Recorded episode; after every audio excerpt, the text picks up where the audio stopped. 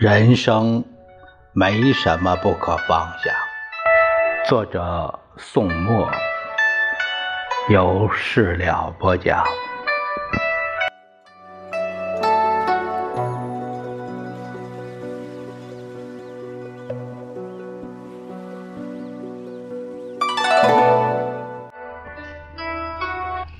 我们看第一部分，讲。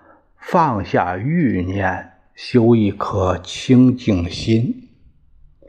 第一节说到，恬淡是养心的第一法。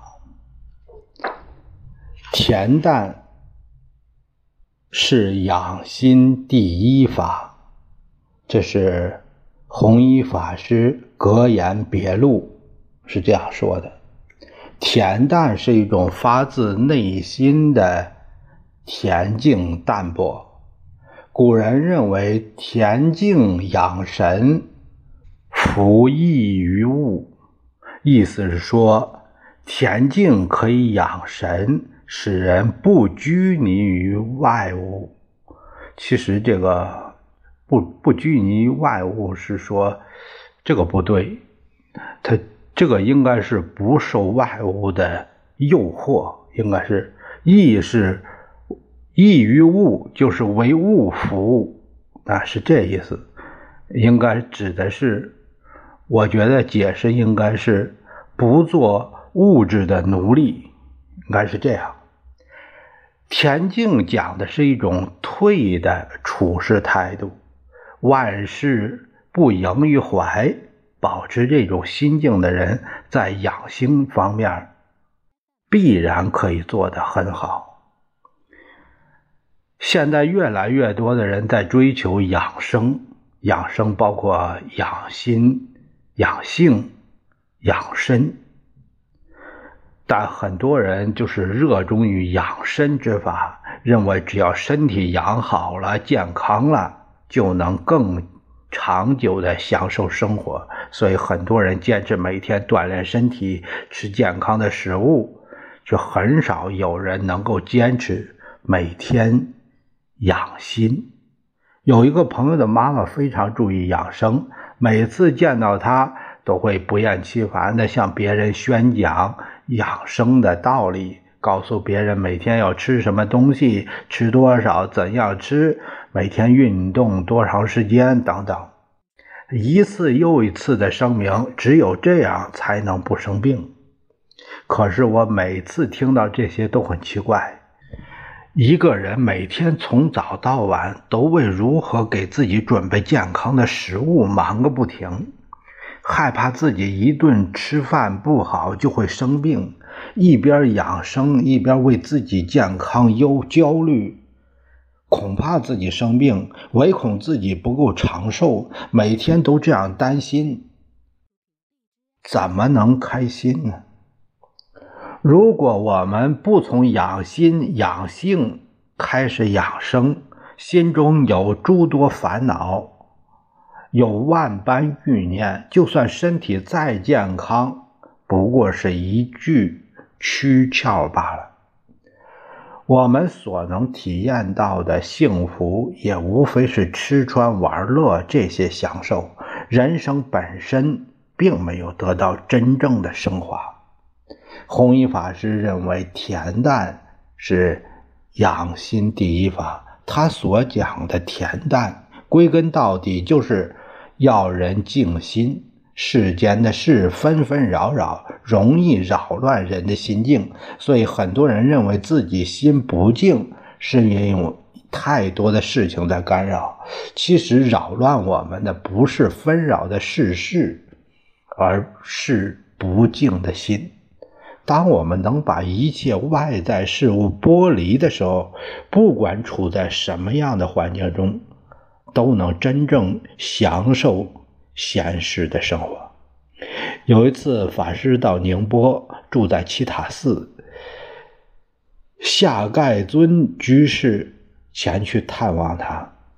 七塔寺云水堂住了不少云游僧人，住的地方很简陋，床铺分上下层，他住在下层。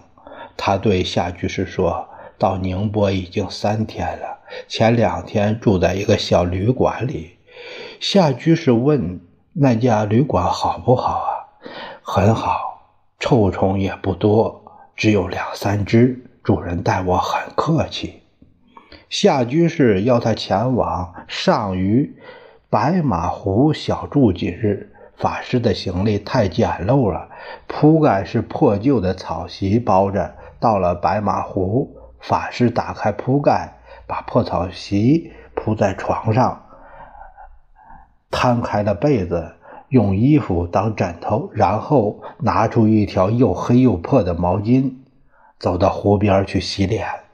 夏居士说：“毛巾太破了，我帮你换一条好吗？”哪里还能用啊？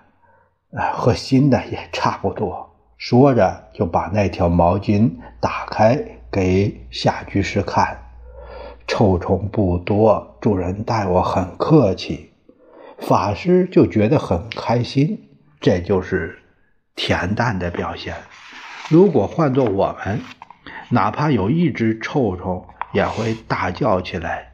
立即找老板投诉，臭虫影响了自己的心情。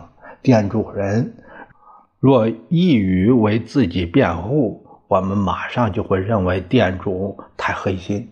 第二天还要打电话给自己的亲朋好友，说自己旅途经历，说这地方如何如何不好。越说越郁闷，越说越愤怒。其实说到底，也不过是一只臭虫罢了。却能令你生气好几天，想一想，是不是有些吃亏的感觉？在这个现实的社会中，何止一只臭虫，有很多事情会使得我们动。当我们看到社会的种种弊端时，往往会义愤填膺。当一个人每天赚十块钱，仅仅能吃饱饭的时候，他很轻松。但是幻想着每天赚一百元的生活，当他终于过上了一百元的生活的时候，比原来累了一些，但不太满足了，因为有人过着每天赚一千元的生活，他工作更努力，终于过上一千元的生活，又开始买车买房，过上了曾经向往的好生活，但他又开始。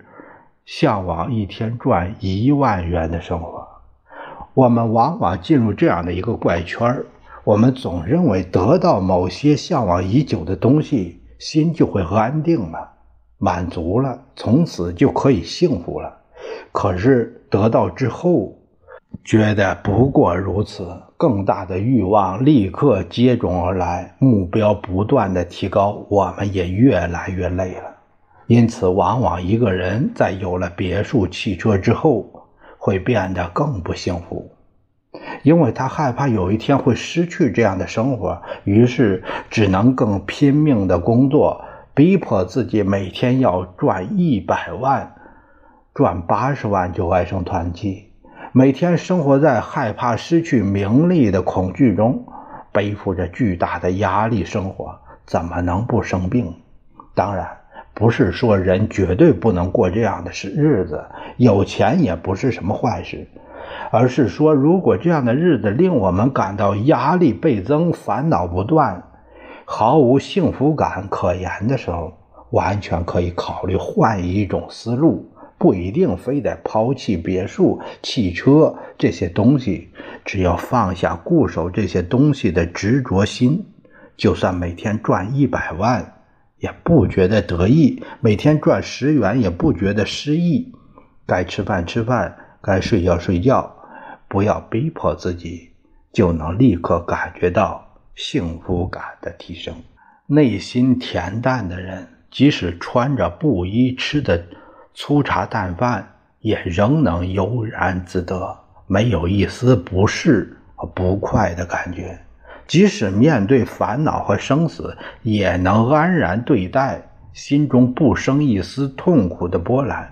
这样的人生，并不需要吃穿玩乐这样的感官享受进行配合，一样会感到宁静和幸福。我们看这一节的内容啊，就是说，呃，清净心，清净心其实它就是说，你把欲望收起来，你才能有，才能有一颗恬淡的心。你要是贪欲无穷，嗯，那那你就烦恼不断。我觉得是这样吧。